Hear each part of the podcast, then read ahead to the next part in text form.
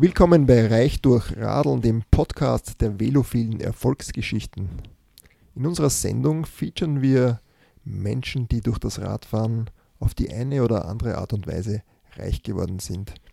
Mein Name ist Matthias und mit mir im Studio heute ist Klaus. Gerade haben wir Barbara Ottawa interviewt. Wer ist Barbara Ottawa, Klaus? Wie viel Zeit habe ich? Barbara macht unglaublich viele Dinge und sehr viele davon involvieren das Fahrrad eigentlich. Mittlerweile alle, könnte man sagen. Sie hat sich eigentlich komplett neu erfunden, oder? Als Radfahrerin. Eigentlich ist nichts mehr so wie bevor sie mit dem Radfahren begonnen hat. Könnte man so sagen, ja. Und ja, sie hat einfach in der, einen Karriere-Twist gemacht und verbringt jetzt ihr, wie soll man sagen, ihr Leben mit äh, Vielräderei, könnte man so. Okay, das klingt ein bisschen komisch. Vielräderei ist ein ungewöhnliches Wort. Ich kenne es jedenfalls nicht. Was nicht schlecht sein muss. Barbara Ottawa hat vor einigen Wochen auf LinkedIn, glaube ich, einen offenen Brief veröffentlicht, in dem sie gesagt hat, sie macht jetzt Schluss. Sie hängt ihren Job als Finanzjournalistin an den Nagel und wird fortan nur noch als Radbotin arbeiten. Und wir haben uns mit ihr unterhalten, warum und was sie sonst noch so macht mit dem Fahrrad. Und ich glaube, es ist ein sehr schönes Gespräch geworden. Hören wir es uns an, oder? Würde ich sagen, ja.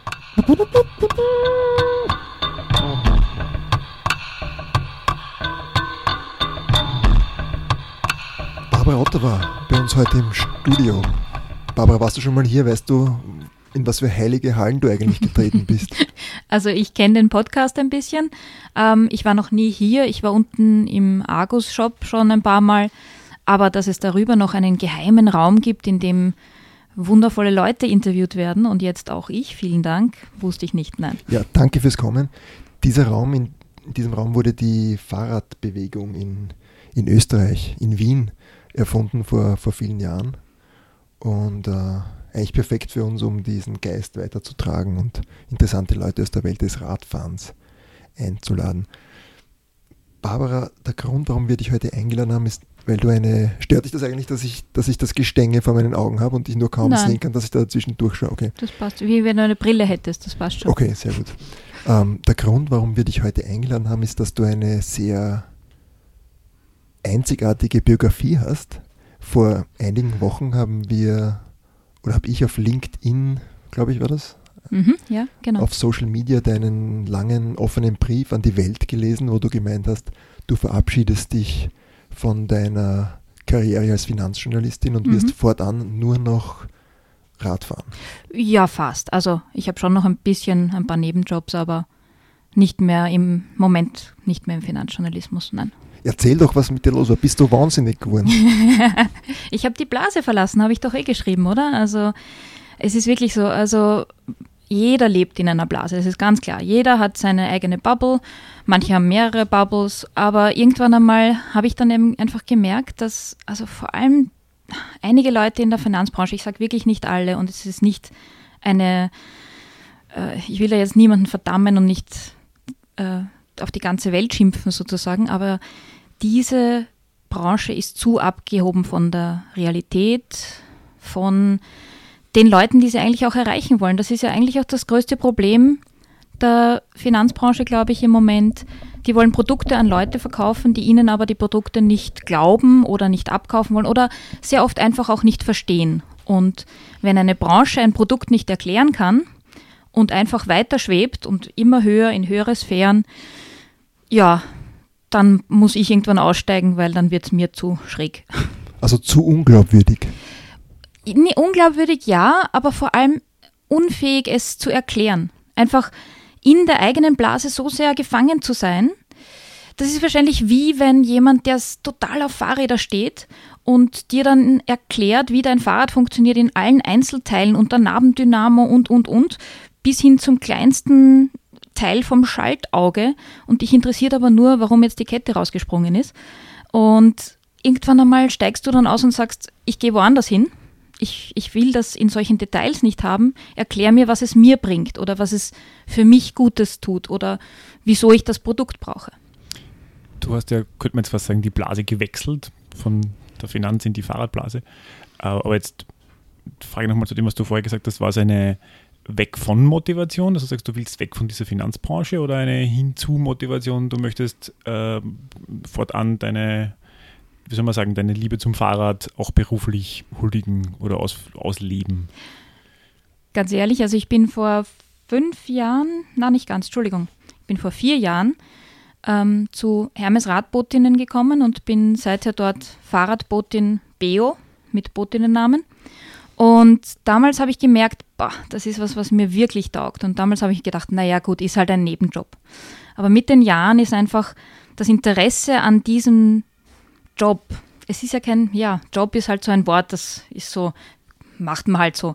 Es ist ein, eine wirkliche Arbeit, gewachsen und vor allem auch an der Branche städtische Logistik. Da ist mein Interesse dran wirklich gewachsen. Und gleichzeitig mit dieser wachsenden, mit dem wachsenden Interesse ist mir dann auch der Ausstieg, das Weg von aus der Finanzbranche leichter gefallen. Wenn man etwas hat, zu dem man hin will, dann ist das Weg von leichter.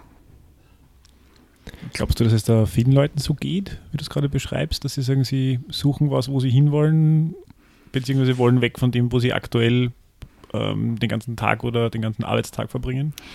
Also ich glaube ganz ehrlich, dass wirklich viele Leute in unserer Gesellschaft, sage ich jetzt einmal so grob, ähm, in Arbeitsverhältnissen festhängen, die sie ja, die, die sie nicht unglücklich machen, aber die sie vielleicht auch nicht erfüllen, nicht ausfüllen. Aber es gibt so viel A, soziale Zwänge und B, auch finanzielle Zwänge, die sie vielleicht da drin festhalten. Und was das Allerspannendste an meinem Wechsel, finde ich auch, ist, ist einfach dieser Unterschied, wenn ich gesagt habe, ich bin Journalistin, ah, du hast eine Arbeit. Ähm, und was machst du jetzt? Ich bin Fahrradbotin. Äh, ja, aber was machst du wirklich? Oder was machst du sonst noch? Und äh, pff, wieso? Und das ist ja nur ein Job. Da kommt dieser Unterschied zwischen Jobs, die, die kann man eh jeder machen. Es ist auch, finde ich, bei Kellnern ähnlich und Kellnerinnen, die sind sehr oft sehr gering geschätzt, beziehungsweise, ma, das, ja, das macht man halt nebenbei ein bisschen, bis man eine, eine gescheite Arbeit hat. Also, und da finde ich, ist in unserer Gesellschaft die Wertschätzung einer Dienstleistung äh, irgendwie irgendwo verloren gegangen oder ich weiß es nicht genau. Magst du uns vielleicht einmal das Lebensgefühl als Radbotin beschreiben? Und zweite Frage gleich, wie wichtig war denn dieses Lebensgefühl für den Wechsel? Ähm, also Fahrradfahren und ich, war, das war Liebe auf den ersten Tritt. Das war unglaublich. Also ich habe natürlich als Kind Fahrradfahren gelernt, bin auch relativ viel gefahren. In Wien dann jahrelang nicht. Also die Stadt war mir boah, also unheimlich. Und ganz ehrlich, meine, meine kleine Schwester sozusagen, also fünf Jahre jünger als ich, hat mich dann an, an die Hand genommen und hat gesagt, wir fahren jetzt in Wien Fahrrad, weil sie hat selber ein paar Leute in Wien gekannt, auch aus der Botinnen-Szene. Und sie hat mich dann dazu gebracht, dass ich in Wien Fahrrad fahre und dann ist es auf einmal zack gegangen. Und ich bin nur mehr Fahrrad gefahren. Ich bin dann Langstrecke okay. gefahren und dann auch habe ich mich mit einem Boten unterhalten. Und der hat gesagt, na, wieso willst du nicht Fahrradbotin? Und ich so, das kann ich nicht. Geht nicht. Und dann habe ich es aber mal ausprobiert und dann war das Gefühl, boah, ich kann was völlig Neues lernen, was ich mir früher nie vorstellen könnte, äh, was ich mir früher nie vorstellen konnte, weder körperlich noch geistig. Es macht mir Spaß. Ich habe eine neue Spielwiese, nämlich die Straße, die natürlich Regeln hat, aber trotzdem eine super Spielwiese. Und ja, das Gefühl ist einfach ein Wahnsinn und ja. Vielleicht, weil Barbara und die, Barbara, wir kennen uns ja schon sehr lange. Ja. Wir haben uns ja vor vielen Jahren bei der Wiener Zeitung kennengelernt. Aber vielleicht für alle Hörerinnen und Hörer, die dich noch nicht so gut kennen, wollen wir mal so eine kurze biografische Rückschau halten. Mhm. Hilf uns ein bisschen, ähm, wie hat das alles angefangen mit dir? Also ich wollte eigentlich immer schon, immer schon, wie man das halt so sagt, Journalistin werden. Ähm, habe dann wirklich nach dem Studium, nein, Entschuldigung, noch während des Studiums mit einem Volontariat bei der Wiener Zeitung angefangen. Du hast Geschichte studiert, oder? Entschuldigung, ich habe Englisch und Geschichte mhm. studiert, ja, genau. In Wien. Und äh, dann habe ich ein Volontariat bei der Wiener Zeitung gemacht, dann habe ich ein Auslandssemester gemacht in England. in Deswegen sprichst du bis heute so ein schönes britisches Englisch. Ja, genau. Das ist Bickenblim. Ähm, und nach diesem Auslandssemester dann wieder zurück zur Wiener Zeitung, dann freischaffend bei der Wiener Zeitung, angestellt bei der Wiener Zeitung und ähm, die Sehnsucht nach London war aber dann irgendwann so groß, dass ich bei der Wiener Zeitung alle Zelte eigentlich abgebrochen habe, nach London gegangen bin. Dort ein paar Monate lang Job gesucht habe und eben bei einem Finanzmagazin, einem Pensionskassenfachmagazin gelandet bin, weil die gemeint haben, dass die Pensionskassenbranche ist so speziell, dass wir niemanden brauchen, der Wirtschaft studiert, ähm, der Wirtschaft studiert hat, sondern wir brauchen Leute, die interessiert sind, Englisch können, am besten noch eine Sprache und ein bisschen journalistische Erfahrung hatten. Und ich muss ehrlich sagen, also diese Einblicke in diese Wirtschaftswelt, die ich durch dieses Magazin bekommen habe, sind unschätzbar wertvoll. Also die hätte ich weder durch ein Studium bekommen, noch wahrscheinlich durch einen Job in einer Firma. Als Journalist kann man schon, kann man ganz andere Fragen stellen, man kann ähm, Informationen einsammeln auf ganz andere Art, als man das vielleicht in einem Job äh, macht, in der Branche selber und nicht, wenn man drüber schreibt. Also das war eigentlich wirklich faszinierend. Ich habe dort extrem viel gelernt. Aber wie gesagt, diese Beratungsresistenz dann nach, ich meine, ich habe das jetzt zwölf Jahre lang gemacht. Und wenn man dann draufkommt, dass die Branche ja so bleiben will, wie sie ist, ja, dann denkt man sich, gut, dann kann ich euch nicht mehr helfen als, weil man kann schon als Journalistin, finde ich, einer Branche ähm, helfen, die Kommunikation zur Öffentlichkeit ein bisschen zu erleichtern ähm, oder ja, Sachen an den Mann, an die Frau zu bringen, jetzt nicht als Verkaufsartikel, aber doch als Verständnis ähm, oder als Informationsjournalistin, sagen wir es einmal so. Ähm, ja. Wie ich deinen offenen Brief gelesen habe, da habe ich weniger so diese Kommunikationskritik an deiner Branche, an deiner damaligen Branche mitgelesen, sondern eher so auch eine, vielleicht, vielleicht war das nur mein, mein eigener, mhm. meine, meine eigene Botschaft, die sich da gespiegelt hat, aber irgendwie eine Kritik an unserer an unserem Wirtschaftsleben, an diesem Turbokapitalismus und an dieser Geschwindigkeit. Ist das auch der Fall oder ist das nur meine Interpretation? Das ist, geht für mich Hand in Hand, weil dieser, dieser, Turboka Entschuldigung, dieser Turbokapitalismus ähm, ist genau das, ein, wie nennt man das? Warte ganz kurz, ich muss über das Wort nachdenken. Ähm, Katalysator? Nein, er in, in ist für sich selber, er ist eigentlich nur für sich selber da mhm. und kann das nicht nach außen weitergeben. Selbstzweck. Er, danke, er ist ein Selbstzweck oder eine Selbstverliebtheit, die für sich selber da ist. Und ich glaube nicht, dass, dass, dass die Grundidee des Kapitalismus per se schlecht ist. Aber so wie er derzeit ausgelebt wird, kann er, also funktioniert, nein, glauben die Leute, dass er funktioniert, aber das tut er nicht, weil eben ganz viele Leute nicht mitkommen. Die, die werden einfach, also die werden nicht informiert, die werden, die, die bleiben wirklich auf der Strecke sozusagen. Und das ist auch meine größte Kritik an der Branche. Aber für mich geht das eben Hand in Hand, wenn man nicht sagt, wohin man geht, aber glaubt, die Leute folgen einem eh. Und das in dem Fall mit Superspeed, mit Turbo, dann ja, hat man verloren. Also, oder zumindest die Leute verloren, die man eigentlich gewinnen wollte. Hm, vielleicht ein Sprung zurück zu, zu London. Bist du dort auch schon mit dem Rad unterwegs? Nein, in London habe ich mich noch viel mehr gefürchtet, mit dem Fahrrad zu fahren. Ich bin dann später, nachdem ich in Wien dann angefangen habe, Fahrrad zu fahren, auch immer wieder mal nach London und habe mir dort dann einmal so ein Boris-Bike, das ist so wie bei uns die City-Bikes, hat damals, als Boris Johnson Bürgermeister in London war, hat der das eingefädelt, dass irgendeine Bank, ich glaube es war damals Barclays, ist jetzt nicht so wichtig, ähm, diese Fahrräder sponsert. Das ist einem ja als Radfahrer heute fast peinlich, oder? Dass Boris, Boris Johnson, Johnson, so ein ja. begeisterter Radfahrer ist. das stimmt allerdings. Auf jeden Fall bin ich so auf einem Boris-Bike ähm, und die sind auch wesentlich schwerer als die City-Bikes in Wien und wesentlich, wesentlich unkomfortabler zu fahren, muss man ganz ehrlich sagen. Äh, bin ich ein bisschen durch London gefahren und es war so ein tolles Gefühl der Freiheit, der neuen, ich habe die Stadt neu kennengelernt. Also ich lerne auch Wien, habe auch Wien völlig neu kennengelernt. Die ganze Landkarte von Wien, schon bevor ich Botin war und noch viel mehr seit ich Botin bin, hat sich in meinem Kopf komplett von öffentlichen Verkehrsmitteln auf Fahrrad geändert. Das ist Ich, ich finde es so spannend, dass man am Rad einfach so auch diese Topografie von der Stadt viel mehr mitkriegt. Mhm. Also das, was man vielleicht irgendwie so als den Nachteil vom Fahrrad teilweise kommuniziert mit, der, da ist eine Steigung und dann ist es ganz mühsam. ich finde das total spannend, Ja, ähm, genau. Wo man eigentlich jetzt heute sagen kann, oh, da muss früher mal ein Bach gewesen sein, weil da, da geht es wieder bergab und dann geht es Mhm. wieder bergauf. Das, Mhm. das finde ich so spannend, dass man das so miterlebt. Und ich finde, man erlebt auch mit viel mehr Sinnen, äh, was die verschiedenen Teile der Stadt also keine Ahnung, wenn ich die Hasener Straße rausfahre, dann gibt es das eine Eck, wo es immer nach Fisch riecht, keine Ahnung warum. das klassische Ottergringer Mhm. und Mannergeruchseck, das ein bisschen wandert. Ugh. Ja, das Das Ja, wäre eine lustige Karte eigentlich einmal. Ja. Wien Geruchskarte. olfaktorisch, Ja. ja. Wien, Olf- ja, stimmt. Ähm, aber ja, erinnere mich nicht damals, da, daran, dass es wirklich als Botin eine der interessantesten Aufträge sind dann immer am Tag, wo sowohl Ottergringer, die Ottergringer Brauerei, äh, den, ich weiß nicht genau, entweder, ich glaube, das Melzen ist das, was so extrem riecht, und dann auch noch äh, vor Weihnachten oder so die Manner Schokoladefabrik, die Hochöfen anheizt oder was auch immer sie dort machen. Also diese Geruchsmischung ist dann immer, boah, wirklich muss ich jetzt da rausfahren und der Kundin das bringen, boah.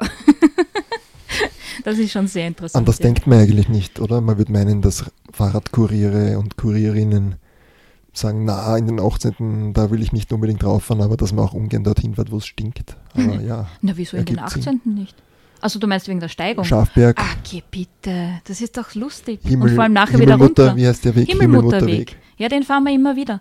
Der ist nämlich die direkte Verbindung von der Münich-Reiter in die Czartoritzky-Gasse. Mhm. Da fährt man so wirklich einmal quer durch, inklusive Himmelmutterweg und das ist eine Fahrt, die wir sehr oft für Aber eher Kundinnen abwärts. von uns. Nein, in, also in beide Richtungen. Ich habe das mit dem Transportrad versucht und ich Na muss gut, ehrlich das ist sagen, natürlich ein es ist mir nicht gelungen, da rauf zu. Obwohl das eine sehr gute Mountainbike-Schaltung Ja, hat. trotzdem. Also das ist schon extrem. Also wir schieben, also wir.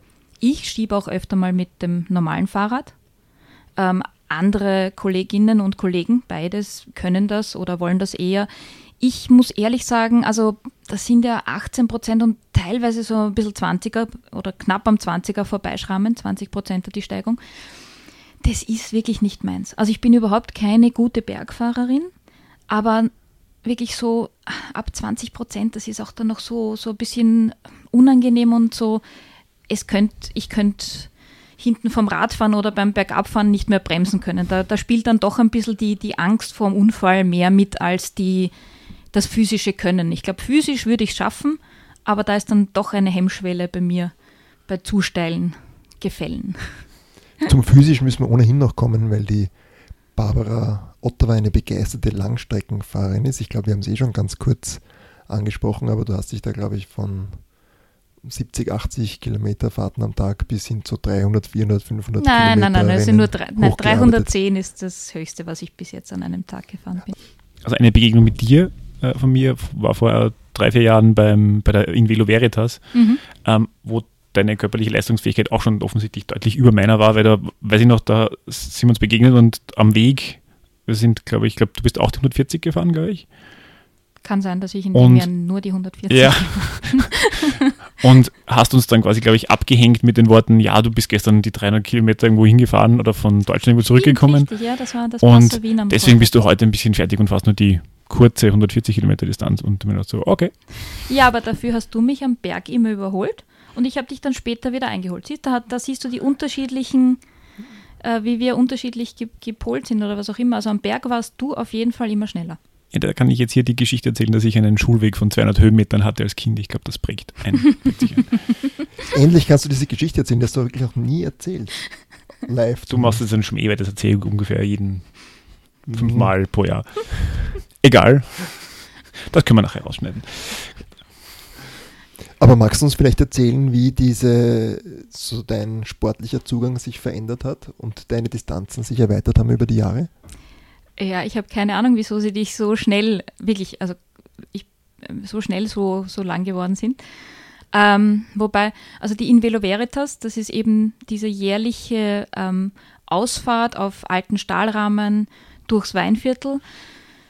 Also die hat meine Langstrecke vorangebracht. Da habe ich wirklich mit der kürzesten Distanz angefangen im ersten Jahr. Das sind waren, 70, 70 waren das. Aber ich glaube, also ich war ja wirklich im zweiten Jahr schon dabei. Ich glaube, damals waren es vielleicht sogar nur 50. Ich weiß es jetzt nicht genau, ist ganz egal.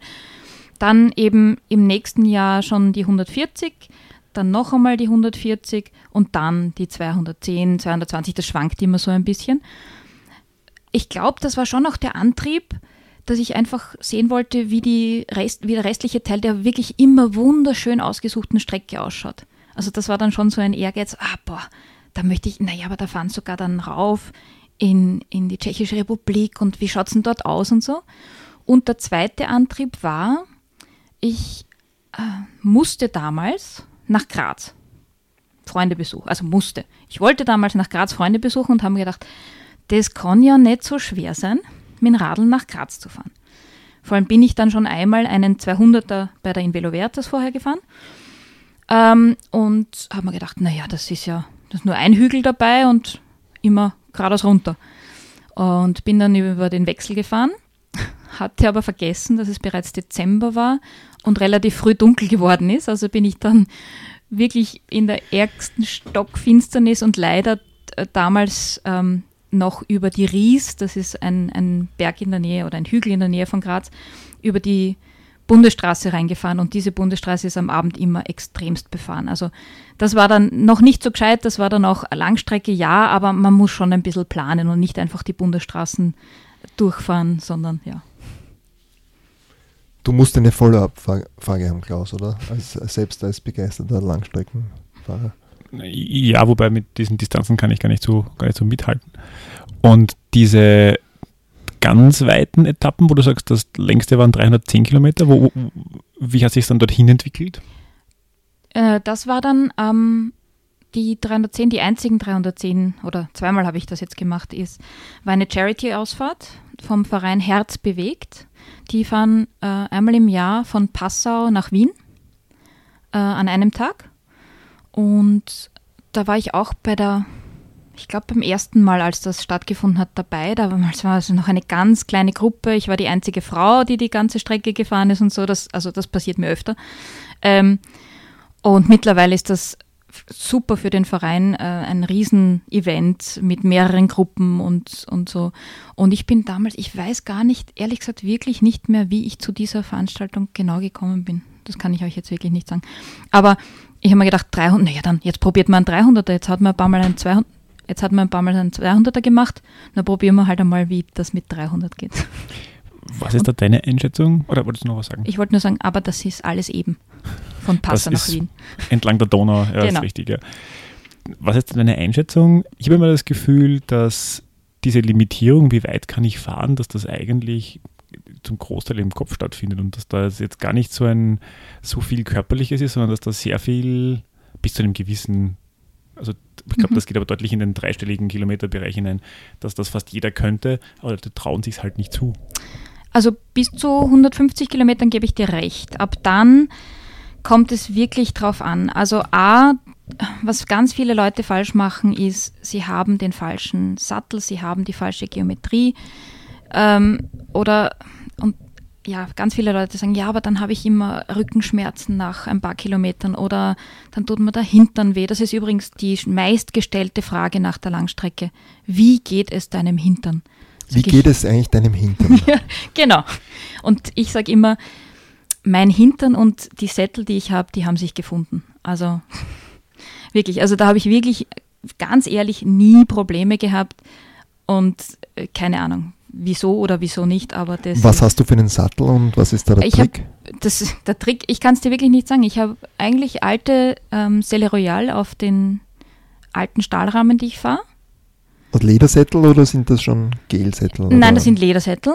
Ähm, und auf meinem Surly habe ich, ich weiß ehrlich gesagt, der, der drauf war, mit dem ich es gekauft habe. Also der hat, glaube ich, na, auch keine Geleinlage. Nein. Also alles, was zu weich ist, mag ich überhaupt nicht, weil ich mir A dazu, dadurch, ähm, weil ich mir dadurch zu viel Kraft wegnehme und zu viel herumrutsche sozusagen.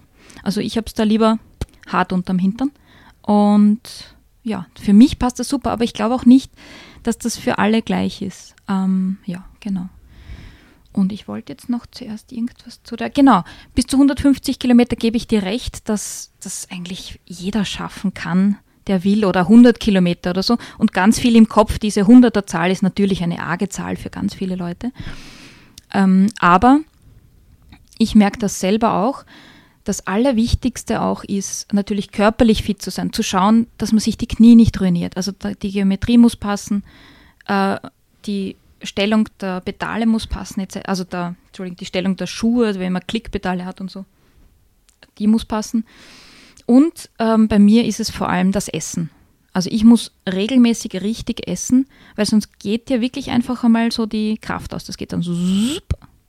Und das war mein größtes Problem nach 700 Kilometern Richt. Na, Entschuldige. Na, das war mein größtes Problem nach wie viel waren es denn dann im Endeffekt? Ich glaube 500 Kilometern Richtung Hamburg, die ich gefahren bin, also an mehreren Tagen, zwei, also an drei Tagen 200 Kilometer. Dann waren es schon 600, Entschuldigung. Ähm, dann konnte ich nicht mehr. Falsch gegessen und dann ist alles aus. Also das Essen unterschätzen nämlich viele Leute und deshalb sind viele Leute nach längeren Etappen dann auch so fertig, weil sie vergessen haben, rechtzeitig zu trinken und zu essen. Und was würdest du kulinarisch da empfehlen? Ah, das ist auch ganz, ganz, ganz unterschiedlich, weil ich habe zum Beispiel ähm, für meinen Körper herausgefunden, ich kann keine normalen Zuckersachen essen. Ich auch nicht, das ist lustig. Die für ganz viele Leute und für ganz viele Sportlerinnen und Sportler aber extremst wichtig sind. Also ohne Zucker können viele Leute nicht die Leistung erbringen, die sie erbringen. Und ich aber, mein Körper sagt Zucker, boah, damit kann ich nicht arbeiten. Und es ist. Und was passiert dann? Wie Kryptonit. Also ich kann dann wirklich die keine Leistung mehr erbringen. Also dann fahre ich keinen Meter mehr, also keine Meter ist übertrieben, aber fahre ich viel, viel, viel weniger. Mhm. Und wird dir schlecht oder wie reagiert dein Körper? Ja, also es wird mir schlecht und darüber möchte ich im, im Radio, glaube ich, nicht reden. Aber das Wichtige ist, mein Körper kann damit nicht umgehen und er kann daraus keine Kraft ziehen, wie andere Körper daraus mhm. Kraft ziehen können. Mein Körper kann Kraft aus Einfachzucker, also Fruchtzucker ziehen. Ähm, ganz, ganz viele Riegel ohne zugesetzten Zucker, also nur mit Datteln drin oder mit Bananen oder was auch immer. Das ist wichtig. Und dazwischen halt Mahlzeiten. Gibt also, auch gen genug Riegel mit, zugesetzten Fruct mit zugesetzter Fructose, also die hättest genau. du da, glaube ich, auch drin. Genau. Ich, ich habe zu dem Thema spannend gefunden, als ob du die Fiona Kolbinger verfolgt mhm. hast. Bei dem, ja, äh, Wahnsinn. Äh, wie, wie hat das Rennen geheißen? Transcontinental Trans, Race. Bei, bei, mhm. die, die, Fiona Kolbing beim Transcontinental Race.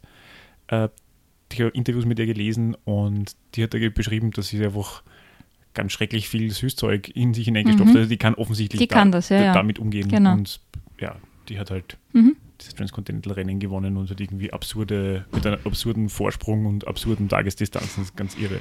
Ja, und vor allem hat keiner damit gerechnet. Das war in den Foren so lustig, weil alle so, ja, und da ist der vom letzten Jahr wieder und der ist da und da und der ist. Und irgendwann einmal so am dritten, vierten Tag fragte der erste im Forum, ja, wer ist denn die da? Erkennt ihr die? Was, was, schon mal jemand von, uh, any, anyone heard of Fiona Kolbinger before? Huh? What, who's, who's she? Und dann ist das so zack, zack, zack, zack, zack gegangen und ja. Hast du sie irgendwie mehr, mehr verfolgt? Nein, nur dann. Also ja auf, auf Facebook und über diese äh, Transcontinental Race Seite, wo man die Punkte ähm, dot, verfolgt. Dot Watching, dot Watching danke, ja. so heißt das, weil ich auch ähm, dieses Jahr zwei Leute, genau, dieses Jahr zwei Leute kenne, die mitgefahren sind. Würde dich das auch reizen, sowas mal zu machen? Es würde mich total reizen, allerdings ich glaube eben nicht vor allem, weil ich noch immer für mich noch nicht herausgefunden habe, wie ich eben am besten esse, damit ich mehrere Tage 200 Kilometer fahren kann am Tag. Oder beim Transcontinental müssten es dann sogar mehr sein pro Tag. Ähm, habe ich noch nicht ganz herausgefunden, wie ich das am besten mache, damit mein Körper das wirklich schafft. Ähm, wenn ich das einmal herausgefunden habe, dann vielleicht, äh, ich werde nie eine Bestzeit fahren, so schnell bin ich nicht und so schnell werde ich wahrscheinlich auch nicht mehr werden. Also ich bin jetzt 42. Ich habe relativ spät angefangen, so wirklich Langstrecke zu fahren und wirklich sportlich zu sein. Und damit muss man das jetzt auch nicht mehr voll pushen. Also glaube ich nicht. Ich glaube allerdings schon, dass gerade Radfahren ein Sport ist, in dem Age is just a number. Also wenn man sich anschaut, welche Leute welche Strecken in welchen Zeiten fahren und sich dann anschaut, wie alt die sind, dann sagt man so, boah, Wahnsinn, wie geht denn das? Und ich bin doch viel jünger, wieso kann ich das nicht auch und so.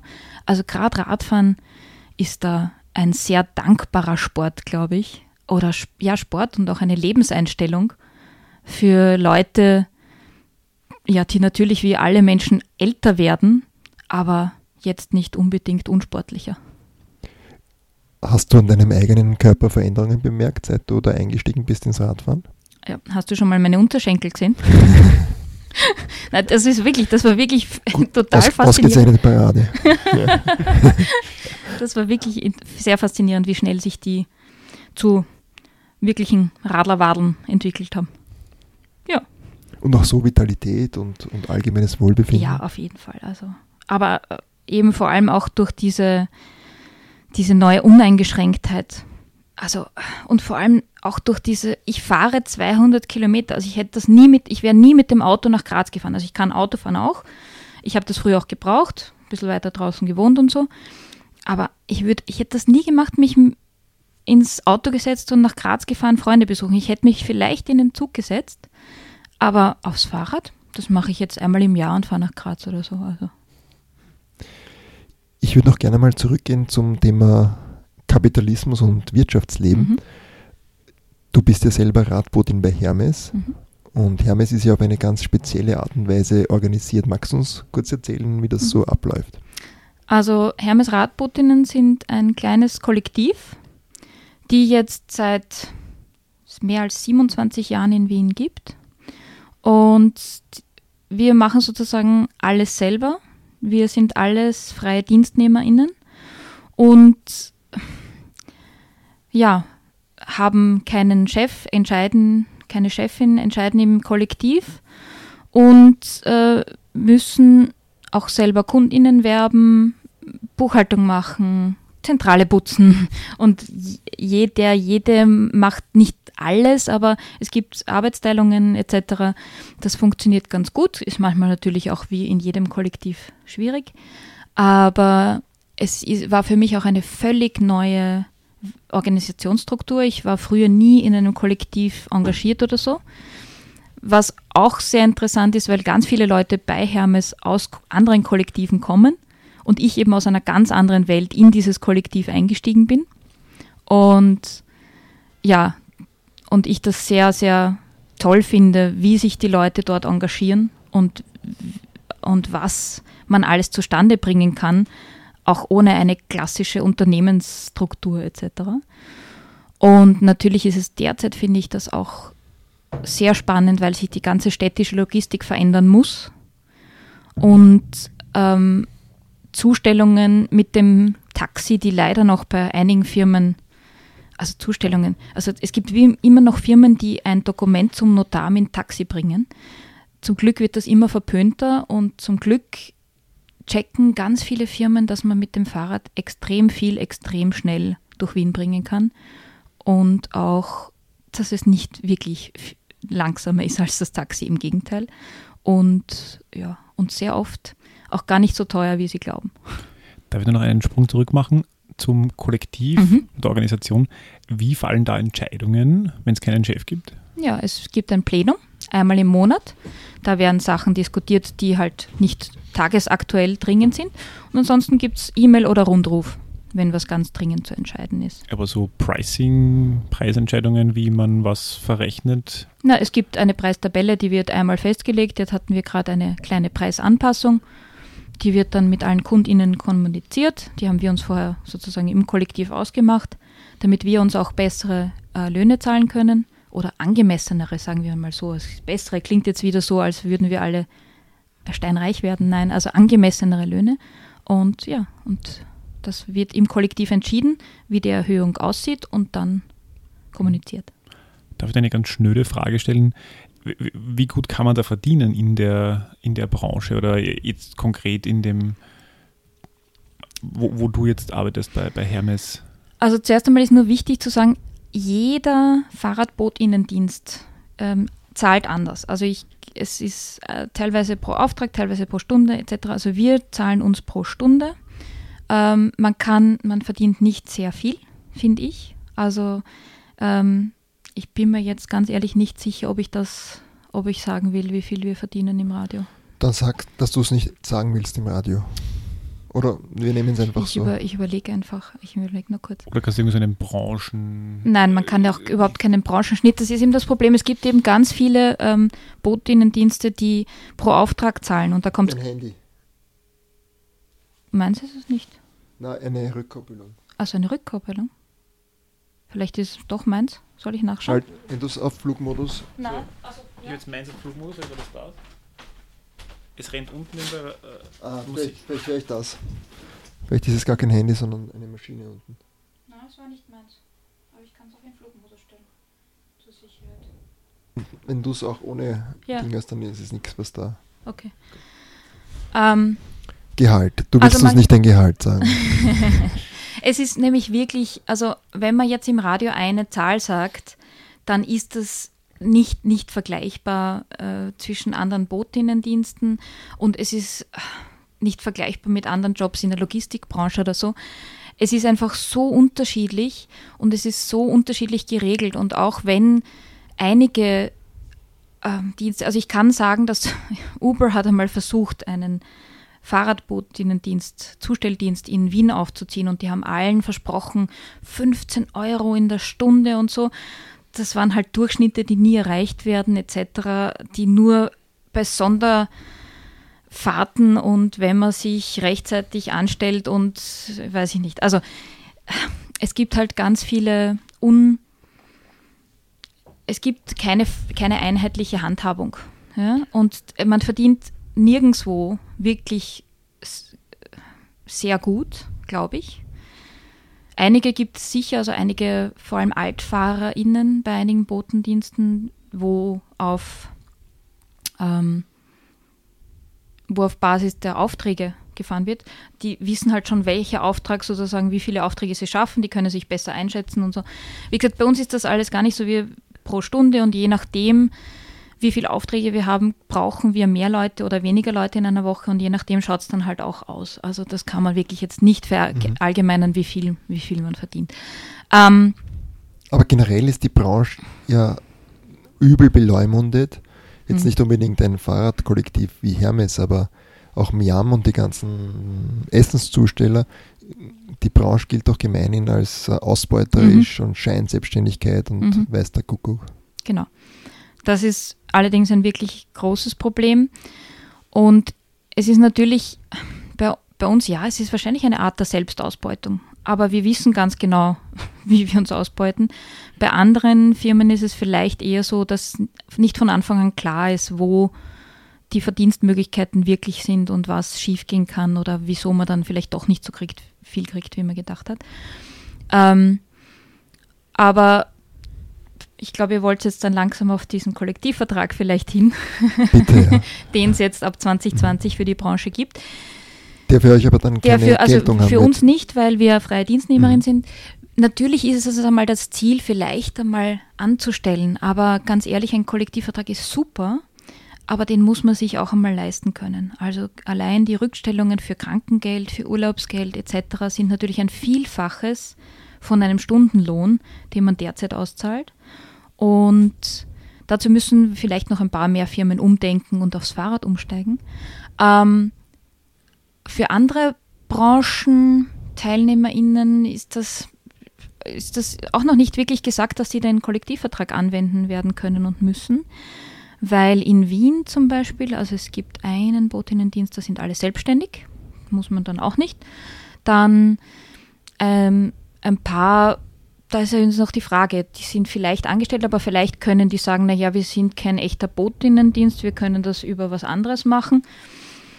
Ähm, ja, also ich bin ganz ehrlich gesagt, ich habe keine Ahnung, wie das zum Beispiel Miam handhaben wird und handhaben muss.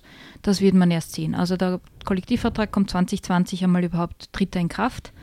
Und ab dann, dazu kann ich leider zu wenig sagen, ich war auch bei den Verhandlungen nicht dabei. Mhm. Das war mein Handy. Ah ja, war, ich glaube, ich höre ein Störgeräusch. Es ist nämlich insofern spannend, als die Branche ja traditionell schlecht bezahlt. Und wenn man bedenkt, wie schwierig der Job eigentlich auch ist, neben dem schönen Lebensgefühl und der körperlichen Ertüchtigung, ist man immer im Freien. Es ist vielleicht kalt, es ist heiß, es ist riskant. Ne? Also es Mhm. sind schon viele, die regelmäßig zu Sturz kommen. Bist du schon mal zu Sturz gekommen im, im Job? Im Job ja einmal nasse Straße Schienen, ganz klassisch. Also zum Glück noch nicht irgendwie angefahren worden, zum Glück noch kein Dooring, ich glaube auf Holz. Das klingt übel wie Blech in meinen Ohren. Entschuldigung, okay, dann doch nicht. Schneid's es raus. Ähm, es ist natürlich ist es gefährlich, aber andererseits, ja, das Leben ist lebensgefährlich. Also man lernt wirklich ganz neue Gefahren einzuschätzen, andere Verkehrsteilnehmerinnen einzuschätzen. Es ist unglaublich. Also wie ich jetzt schon riechen kann, wenn mich jemand so knapp überholt, das, das hört man schon am aufjaulenden Motorgeräusch hinter einem. Das ist irgendwie, ja, da denkt man, nein, okay, na, mach mal. Schauen wir mal, wo wir uns wiedersehen bei der nächsten Ampel oder so. Und was machst du dann bei der nächsten Ampel? Und gar nichts. Manchmal winke ich, manchmal deute ich ihnen einen Vogel. Ähm, aber vielleicht kannst du dich an meine allererste Kolumne für den Drahtesel erinnern. Dass ich, darin habe ich geschrieben, ich weiß es leider nicht mehr, wie sie heißt, dass ich nie den Mittelfinger zeige, was mittlerweile hm, fast noch immer stimmt. Es gab zwei Ausnahmesituationen, glaube ich. Ich zeige den Leuten höchstens die ganze Hand und sie können sich einen Finger aussuchen. Eine lustige Geschichte wollte ich vielleicht noch aus dem Fahrradbotinnenalltag zur Kartografie einer Stadt erzählen, weil man als Botin nämlich auch draufkommt, weil du zuerst gesagt hast, verschiedene Abschnitte einer Stadt und so, ähm, Nummerierungslustigkeiten sozusagen, die mich dann ein bisschen daran erinnern an meinen anderen Job, den ich noch regelmäßig mache, und zwar bei den Zeitreisen. Das ist eine historische Beilage zur Wiener Zeitung, wo wir auch ganz viel über das alte Wien, wie das alte Wien gebaut wurde, angelegt wurde, wie es dann gewachsen ist und alte Straßenkarten und so. Darüber schreiben wir und das schauen wir uns an.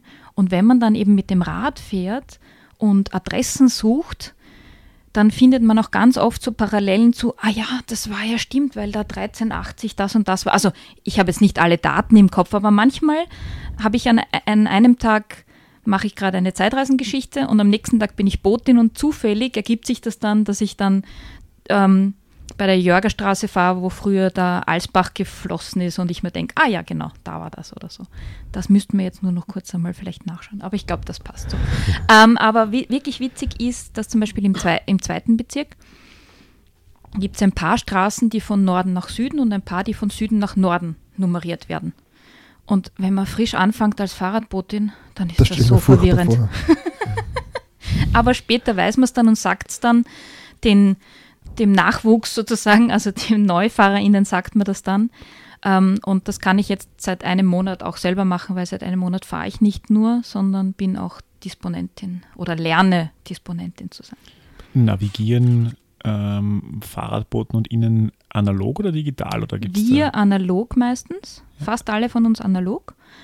Ähm, es wird aber von jeder Botin, jedem Boten unterschiedlich gehandhabt. Aber bei Hermes sagen wir zumindest, man muss es auch analog können. Sehr oft ist es nämlich so, gerade so vorgestern, glaube ich, war das, wo es so geschüttet hat. Ja, versucht einmal mit dem Smartphone auf der Karte nachzuschauen, wenn die Finger nass sind, wenn das Smartphone nass ist, wenn es draußen regnet. Man kann gerade nicht unter einer Brücke ähm, Halt machen. Das wird sehr schwierig, am Smartphone dann noch was gescheit nachzuschauen. Ja, und der Smartphone-Akku mag die Kälte auch dann im Winter. Das nicht. außerdem, also im Winter, also ich fahre persönlich nie mit Smartphone, ich habe ein Dumbphone, wenn ich Fahrradbotin bin, weil die lauten Leute, äh, die, Entschuldigung, die läuten lauter, dass ich es rausbringe. Und ähm, ja, genau. Du, und das heißt, bevor du wegfährst, schaust du an, wo du hinfahren musst. Oder man kann sich das ja heutzutage gar nicht mehr vorstellen. Was, was soll das überhaupt heißen, analog Analog, gell? Ja, das ist, ich sag doch, in meinem Hirn hat sich eine neue Karte ausgeprägt und es geht wirklich relativ schnell. Und zwar, du hast als Wiener Fahrradbotin hast du Grundzüge, Grundstrecken, die dich in eine Ecke der Stadt bringen. Die weißt du auswendig und dann von dort verzweigst du erst sozusagen. Das heißt, bei jeder Botinnenfahrt hast du einmal nur kurz deine Nord, Süd, Ost, West, vielleicht noch Nord, Nord, Ost, Nord, Nordwest, was auch immer. Dorthin fahrst du mal und von dort erst musst du in der Karte nachschauen.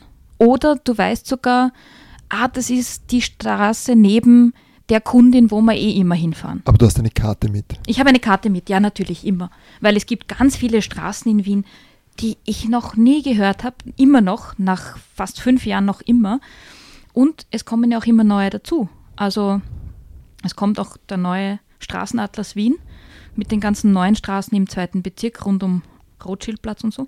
Kommt erst nächstes oder übernächstes Jahr raus. Also in den Karten äh, zeichnen wir auch Straßen ein. Weil ja, genau. Ich finde das ja unerhört. Ich, das ist einfach so eine romantische Idee, oder? Man übernimmt einen Brief, man fährt durch die Stadt. Es ist irgendwie, es hat so, es ist so ein totales Gegenstück zu, man sitzt den ganzen Tag vorm Computer und macht irgendwie irgendwas, was man eh nie angreifen kann. Man stiert den ganzen Tag nur in den Bildschirm. Eigentlich machst du den romantischsten Job von allen, oder? Ja, Romantik. Sinnvoll. Was mich halt so wirklich, wirklich an diesem, dieser Art des Fahrradfahrens freut, ist das sinnvolle durch die Gegend fahren. Ich bin nämlich, also ich muss auch ganz ehrlich sagen, weil wir zuerst über sportliches Fahrradfahren gesprochen haben, also bis auf die Velo Veritas und ab und zu mal Ausfahrten, größere Ausfahrten mit Freunden, ich bin nicht jemand, der nach einem Bürotag sich dann noch auf eine kleine Runde aufs Fahrrad setzt. Ich brauche äh, ein Ziel. Also eben entweder ich muss nach Graz, ich muss nach Linz. Äh, ich meine, meine Eltern wohnen in Klosterneuburg über dem Berg, andere Verwandten in Gerersdorf und äh, einige in der Südstadt. Das heißt, wenn ich zu denen fahre, habe ich auch schon ein paar Kilometer dabei. Aber einfach so mal eine Runde drehen, das ist für mich meistens nicht wirklich erfüllend. Und deshalb ist auch für mich das Fahrradbotinnensein so erfüllend, weil ich da wirklich helfe, dass Sachen. Das macht weil ich, nix. okay, Das ist einfach nur echt. weil ich helfe, dass Sachen von A nach B kommen, ohne dass noch ein Auto dafür gebraucht wird oder dass es schneller geht. Ähm, ja, Kannst du uns vielleicht nochmal ein bisschen den ähm, Radbotinnen-Alltag beschreiben? Also wie, wie, wie schaut das aus, wenn du, also ein, ein, als, als Fahrradbotin jetzt Fahrende oder als Disponentin? Vielleicht ist es nochmal griffiger als, als, Als Botin. Fahrradbotin. Mhm. Und w- w- wann fängt man da in der Früh an? Ist das ein 9 Das to ist 5? unterschiedlich. Nein, das, also wir hatten, wir haben tatsächlich eine Schicht, die geht neun bis fünf. Also bei uns sind, ähm, weil wir wirklich ein kleines Kollektiv sind, wir sind derzeit insgesamt, glaube ich, 15 Leute. Wir ähm, haben unterschiedliche Schichten. Also einer fängt um 8 an, die nächste um 8.30 Uhr, so gestaffelt über den Tag. Ähm, dann hast entweder eine 5-Stunden-Schicht oder eine 8-Stunden-Schicht, die ja, je nach, auch nach, je nach Auftragslage. Und du meldest dich in der Früh einmal frei. Das heißt, du bist startklar, am besten 10 Minuten vor Dienstbeginn und sagst der Disponentin, dem Disponenten, so, wohin soll ich fahren? Und die Disponenten schauen halt, wer wo anfängt, was sich am besten für wen ausgeht und natürlich, welche Backeln zusammenpassen am besten. Also wir machen jetzt, außer es ist eine Expressfahrt, keine Einzelfahrten, keine Direktfahrten, außer es macht gerade Sinn oder eben jemand zahlt dafür, sondern wir sammeln ein paar Backeln ein, verteilen die dann sozusagen, wie es halt am besten Sinn macht und wie es sich am besten ausgeht. Und ja, und dann kriege ich einen bis zu, wenn es, also im Weihnachtsgeschäft kann sein, dass man fünf Aufträge gleichzeitig kriegt. Ähm, die Disponentinnen wissen ganz genau, wer schon länger dabei ist und selber abschätzen kann, was sich wie ausgeht und wie man es am besten fährt. Bei NeufahrerInnen sagt man vielleicht dazu, naja, fahr das in der Reihenfolge oder schau, dass du über die Straße dorthin kommst. Ähm, sonst kriegt man eben die Aufträge und Disponent sagt, pff, so ist das, schau, wie es dorthin kommst, wie sich das am besten ausgeht, das und das muss bis dort und dort da sein. Viel Spaß. Die Kommunikation läuft, du wirst angerufen oder kriegst SMS? Übers oder? Handy, ja genau. Äh, Ein Anruf übers Handy, ja. Mhm. Und man kann teilweise dazwischen, teilweise wird man dazwischen angerufen, ah du, ich hätte noch was dazu, das passt zu deiner Route. Ähm, ja. Oder man ruft selber an und sagt, bin fertig oder kannst du mir nochmal die Adresse sagen, weil manchmal Manchmal wurde die Adresse vielleicht falsch verstanden. Ganz wichtig, 3 und 2 ist im Deutschen ganz doof. Wir steigen da meistens auf 3 und 2 um, damit man nicht an der falschen Tür läutet. Aber es ist eigentlich sehr analog. Ja, bei uns ist es sehr analog. Wir haben auch noch eine echte Unterschrift, also auf Papier. Äh, bei anderen Botinnendiensten ist das digital und auch die Aufträge per App und so, aber bei uns nicht. Mhm. Spürt sie eigentlich die Konkurrenz stärker, weil inzwischen sind ja ein Haufen Kurierdienste und Zusteller mit dem Fahrrad unterwegs? Ähm, das ist eine, eine gute Frage. Also es gibt zwar mehr Konkurrenz, allerdings sind halt viele Essenszusteller darunter. Die mhm. haben halt, sind halt keine Konkurrenz zu uns. Das ist ein ganz ein anderes Geschäftsfeld. Es sind teilweise auch viele, die ähm, eher Logistik-Großpaketlieferungen machen. Das sind auch nicht wir. Wir sind die Schnellen von A nach B und vielleicht ein paar Daueraufträge, die immer wieder mal Backern von dort nach da bringen. Ähm, ich ich, ja, vielleicht spürt man, aber andererseits, vielleicht spürt man die Konkurrenz, aber andererseits, es wächst der Markt auch. Zum mhm. Glück. Zum Glück wirklich immer mehr Unternehmen ähm, freuen sich über das grüne Marshall entweder, was zwar jetzt nicht so ähm, ja, sinnvoll vielleicht ist, wenn man nur sagt, das ist ein grünes Marshall, aber andere Unternehmen steigen wirklich um und sehen, dass es mehr Sinn macht. Ah, ein Großteil der Konkurrenz, die man jetzt so sieht, DHL, UPS, die auch mit Fahrrädern oder E-Bikes unterwegs sind, die, die machen ja keine Same-Day-Delivery, sondern genau, die, richtig. das ja. dauert ja jedenfalls bis zum nächsten Tag. Mhm. Und gerade bei DHL etc., also die haben jetzt ja auch wirklich tolle Lastenfahrräder und für so groß, groß, Großsachen. Die haben aber auch im Moment nur unter Anführungszeichen zwei bis fünf Fahrräder und sind selber erst dabei, auszutesten, ob das äh, Werbegag oder tatsächlich Sinn macht. Und da wird sich auch weisen. Aber es ist, äh, es ist schon, es hilft insofern auch anderen Botinnendiensten, weil die Präsenz von mehr Lastenfahrrädern oder Fahrrädern generell, die was zustellen, ähm, steigert auch äh, Awareness, sorry, die steigert, die Wahrnehmung. steigert auch die Wahrnehmung, ja, die, oder den Leuten wird bewusster, was mit dem Fahrrad alles möglich ist. Wenn mehr Lastenfahrräder auf der Straße unterwegs sind, die auch gebrandet sind als Lieferdienste oder andere Fahrräder, die als Lieferdienste gebrandet sind, damit kommen mehr Leute drauf, was mit dem Fahrrad alles möglich ist. Ich, ich finde es wirklich sehr angenehm, auch wenn man den Leuten dann eben was bringt, die eben so froh sind über eine Fahrradzustellung. Und es sind ja auch einige Dienste, die entweder Autos schicken oder Fahrräder. Wir haben halt zum Beispiel nur Fahrräder. Also da rufen die Leute, ja, aber vielleicht brauchen wir halt doch vielleicht ein Auto. Wir haben kein Auto. Nee, aber was machen wir jetzt? Nee, wir haben ein Lastenfahrrad. Das geht? Ja, das geht. Also bis zu 80 Kilo überhaupt kein Problem. Darüber rufen wir dann doch lieber Heavy Pedals, die, die wirklich schweren Lastenfahrräder haben. Ich hätte jetzt eine Transportfrage. Meine mhm. Freundin ist Konditorin und mhm. äh, schaut mich immer sehr argwöhnisch an, wenn ich hier irgendwas, was äh, sensible Fracht ist, eine Torte, die in irgendeiner Form vibrationsempfindlich ist, hm. wenn ich ihr das mit dem Fahrrad zustellen will. Da wird das dann meistens abgewählt. Als Option, hast du da eine Idee? Ist das, ist das eigentlich möglich? Gibt es da ähm, Transportvarianten mit dem Rad für sensible Fracht? Ähm, wir haben das so geregelt, also eigentlich die Verpackung obliegt dem Kunden, dem Besteller, der die Fracht verschickt. Das heißt, wir schauen natürlich, dass es aufrecht steht.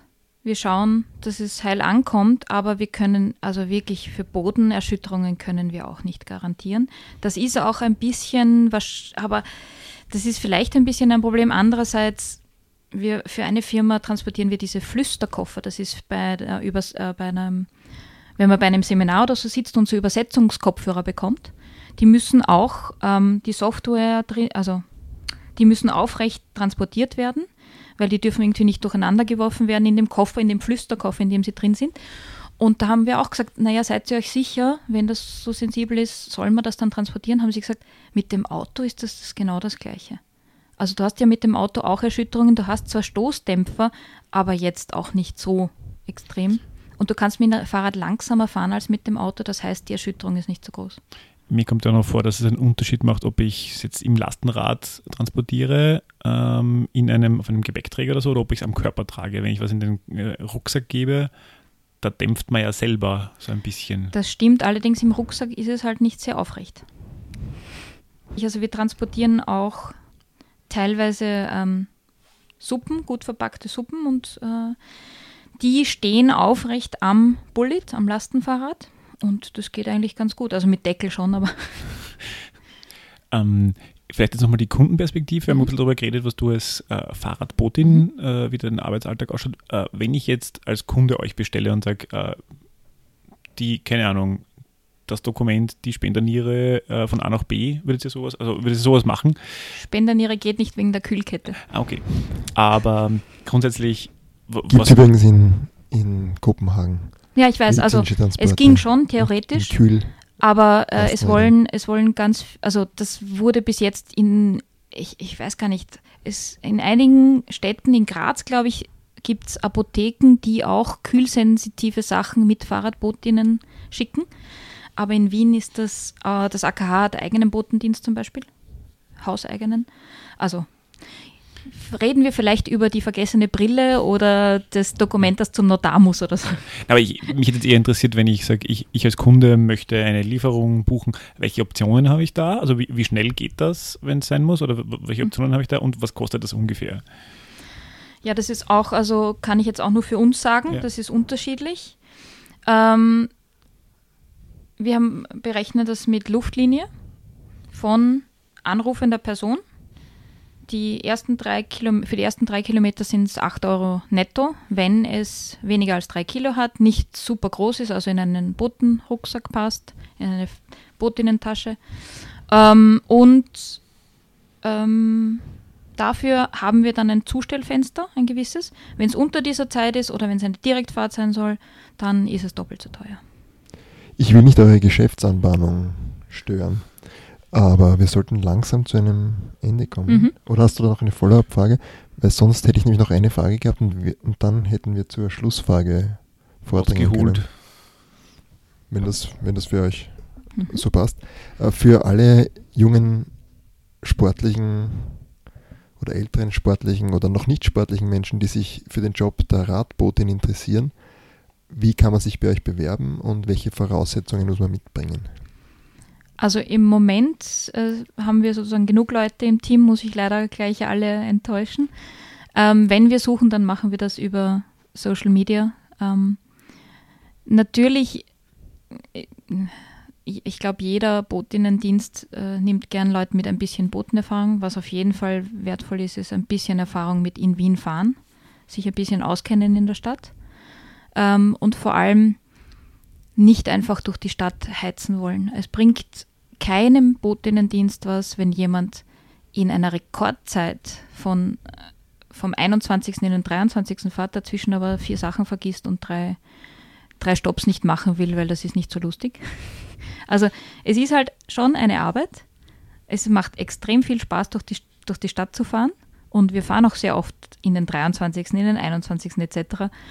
Aber man kriegt halt nicht immer die Langstrecke, die man haben will. Manchmal muss man durch den ersten Bezirk gurken und ach, das finde ich ganz furchtbar.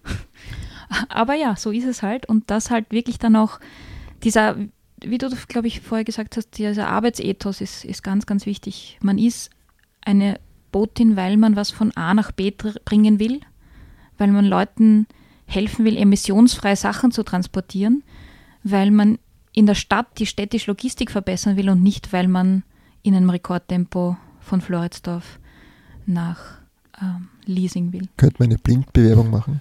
Ja, wie gesagt, im Moment kannst du gerne machen, aber suchen wir niemanden und damit nö. Und, und gesetzt im Fall, ihr würdet wen suchen, wie ist dann das Auswahlverfahren? Oder gibt's dann, werden die dann eingeladen und ihr, die müssen sich dem ganzen Kollektiv stellen oder wie Also die das? werden, genau, die werden einmal interviewt sozusagen, Vorerfahrung etc. Und dann ähm, Probefahrt dann nimmt ein erfahrener Bote, eine erfahrene Botin die mit und sagt dann nachher, ja, vielleicht. Hm?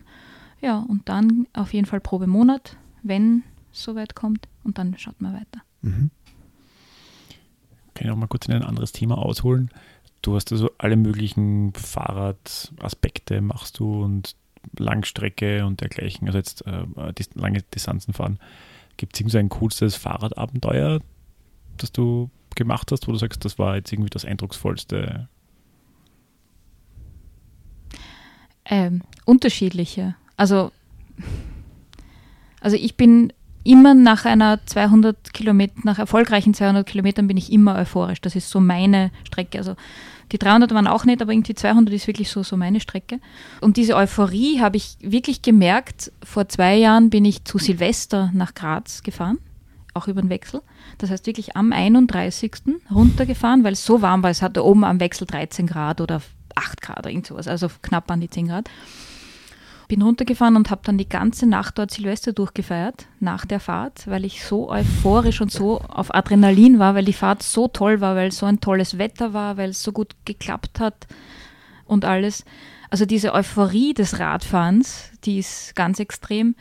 Und dann natürlich die tollen Landschaften, die man viel mehr erlebt als mit dem, als mit dem Auto. Also die Fahrt über den Passo di Predil in Sochatal ist unglaublich. Also man kommt da über diesen Pass und fährt runter und sieht die Socha vor sich. Oh, Wahnsinn. Also das sind einfach Sachen, die man beim Wandern vielleicht noch so erlebt. Da erlebt man die Landschaft noch ein bisschen anders, auch sehr geil anders. Aber mit dem Auto, ja, oder auch mit der Bahn fahrt man zwar durch, aber dieses, ja, mit allen Sinnen erleben und, und selber erfahren, im wahrsten Sinne des Wortes etwas erfahren, ähm, ja, das ist mit Fahrrad noch was ganz was anderes. Ich finde das so spannend. Ich bin heuer quasi das erste Mal mit dem Rad von, von Wien zum Semmering gefahren mhm. und bisweilen war das für mich immer so ein Blank Space dazwischen. Da, da, da war mhm. eine Autobahn oder Zugstrecke mhm. und das, was sich halt da vom, äh, vom Fenster abspielt und wenn man so einmal fährt, guckt man drauf, ah, da sind, da sind Orte dazwischen, da, da, da gibt es so viel zu sehen und das, also ist jetzt vielleicht nicht die Königsgegend in Österreich, die jetzt, wo jetzt irgendwie die Touris alle hinfahren, aber das hat diese Strecke dazwischen, aber es ist total spannend, was sich da mhm. alles tut. Mhm. Und ich finde mhm. das so spannend, wie man das so am, am, Rad erlebt. Das stimmt, ja. Ja, für die Strecke nach Wiener Neustadt bin ich dann erst drauf gekommen. Am besten die Eurovelo 9a, nicht die 9er, sondern die 9a. Die ist ein bisschen weiter östlich und die fährt dann entlang ähm, eines Flusses, fragt mich jetzt. Ist das der Wiener Neustädter Kanal? Nein, nachher dann. Nachher dann. Okay. Nachher äh, vereint sich die 9a mit der 9er und dann fährst du entlang des Wiener Neustädter Kanals. Ich finde nämlich die Strecke bis Sollenau ähm, auf der 9a vom Osten kommen schöner als die Eurovelo 9. Okay, das wird gleich mal notiert. Ja, auf jeden Fall. Also ich kann, ich wohne halt in Simmering und kann hinten über Kledering raus. Und bei Achau fahrt man dann, glaube ich, auf dem Radweg auf und so, aber das kann ich dir mal. Okay. Das der ist wirklich toll. Der, und wirklich kommt schön. in die Shownotes. Es gibt ganz, ganz viele tolle so Flussradwege, nämlich in Wien, ah, Entschuldige, in Österreich, also in Ostösterreich, Westösterreich, keine, keine Ahnung. Aber äh, aus Niederösterreich, Steiermark und Kärnten kann ich das sagen. Die machen zwar nicht immer streckentechnisch Sinn, also da kann man nicht so viele Kilometer machen, aber sie sind wunderschön. Ich habe übrigens noch nie gehört, dass ein, ein Autofahrer gesagt hat, er ist so äh, euphorisch nach der Fahrt über den Wechsel, dass er gleich durchgefeiert hat. Also das ist ein, ein Vorteil offensichtlich. Ja, wollen wir. Willst du die Frage stellen? Übrigens, du sprichst wegen so einem Ö1-Redakteur. Ja. Was ich irgendwie sehr amüsant finde. Ich habe eine Ö1-Schulung, eine Schulung gehabt von einem Ö1-Redakteur vor einiger Zeit ja, beim, cool. am Fume und habe meinen Sprachduktus umgestellt. Und das wird mir vom Klaus zum, zum Nachteil ausgelegt. Nein, überhaupt nicht. Überhaupt also, nicht. Also. Ähm, das ja, ist eine Pensionssicherung bei Ö1. ja. Du hast uns eh schon sehr vieles, vieles verraten, vieles gesagt ja. und eigentlich auch unsere Schlussfrage fast ich, vorweggenommen. Vielleicht bevor wir zur Schluss, Schluss, Schluss, allerletzten Schlussfrage kommen. Eine habe ich noch. Ähm, gib uns noch drei Tipps. Bücher, Filme, Theaterstücke, Musik. Etwas, was mit dem Radfahren zu tun hat und etwas, was du mit unserer Hörerschaft teilen möchtest? Äh, das wird jetzt schwierig. Also ich bin weder sehr gut in, in Radfahrliteratur, obwohl, das hättest du mir vorher sagen müssen, dann hätte ich nämlich nachgeschaut, wie das Buch heißt. Es gab ein Buch, das ich sehr faszinierend fand, da geht es um die ersten Giro d'Italia-Fahrten, Mhm. noch so in den 1900er Jahren, wo halt Leute tatsächlich ähm, ja mit den alten Stahlrahmen ähm, gefixt oder ja gefixt und nur mit einer Flipnarbe hinten. Das heißt, die hatten genau zwei Gänge, Mhm. eins zum Bergauffahren, eins zum Bergabfahren. Die Giro d'Italia, die natürlich damals nicht ausgebaute Straßen hatte, sondern Schotterwege und was auch immer. Und das ist einer später nachgefahren ähm, und hat es dann nochmal probiert und seine Erlebnisse entlang der Strecke sind toll beschrieben. Der Englisch, ist es nicht so ein ein englischer Engländer, Komiker? genau, So, genau. Ist lustig, ne? Ja, es ist lustig Ja, geschrieben, ja, ja, ja. genau. Ich weiß aber jetzt leider wirklich weder, also du darfst dann reinschneiden, wie das Buch heißt und wie der Autor heißt, oder ich schick's dir noch.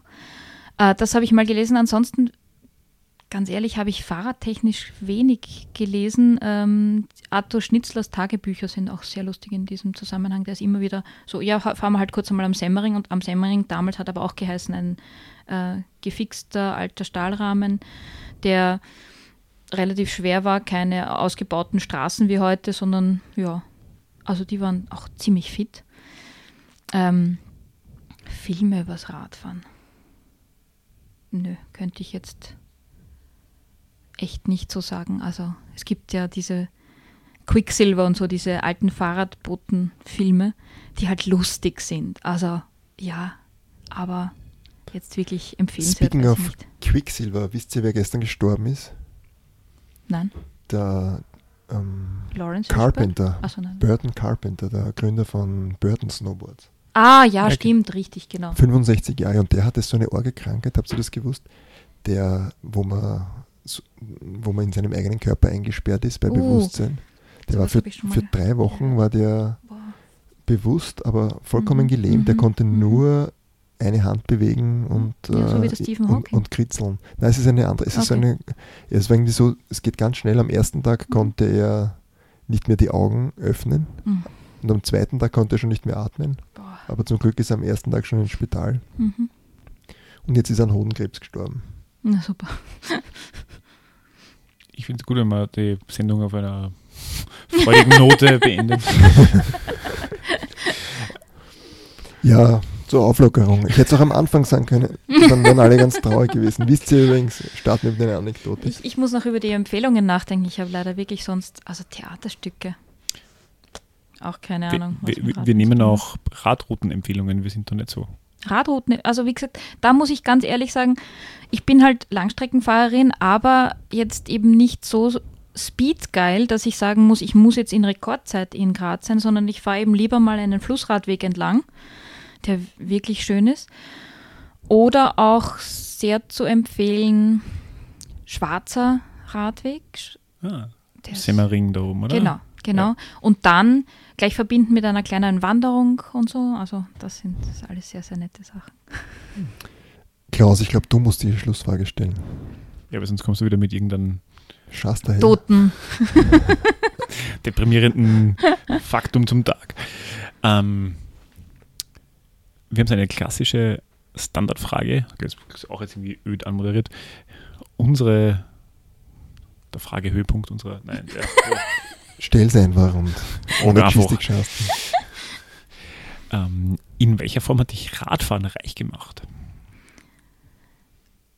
Ähm, eindeutig an Lebensqualität.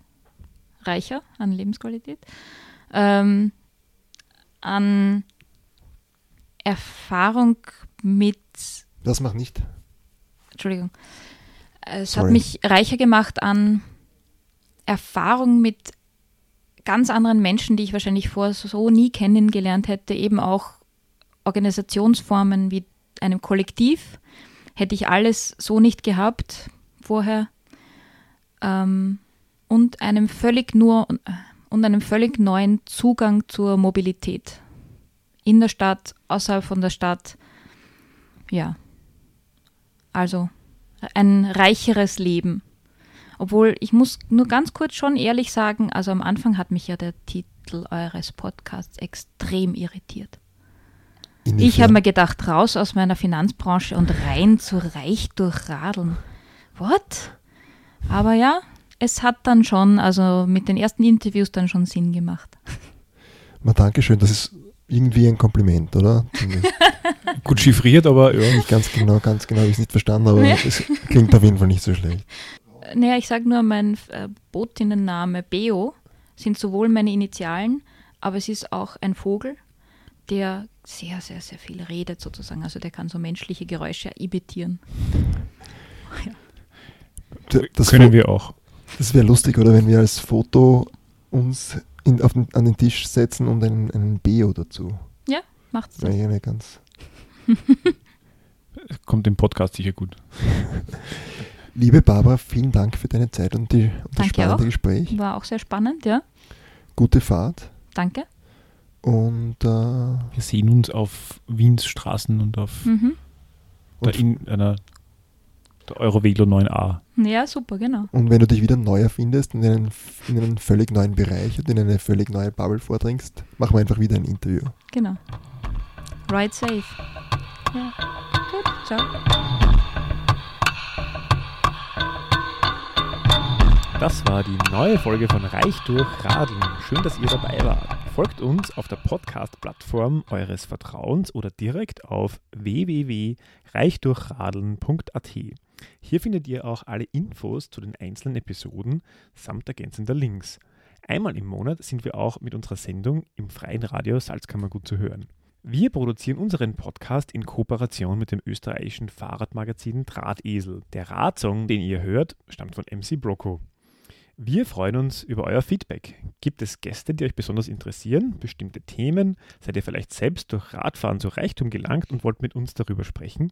Schickt uns ein E-Mail an reichdurchradeln.posteo.de. Servus Baba, bis zum nächsten Mal.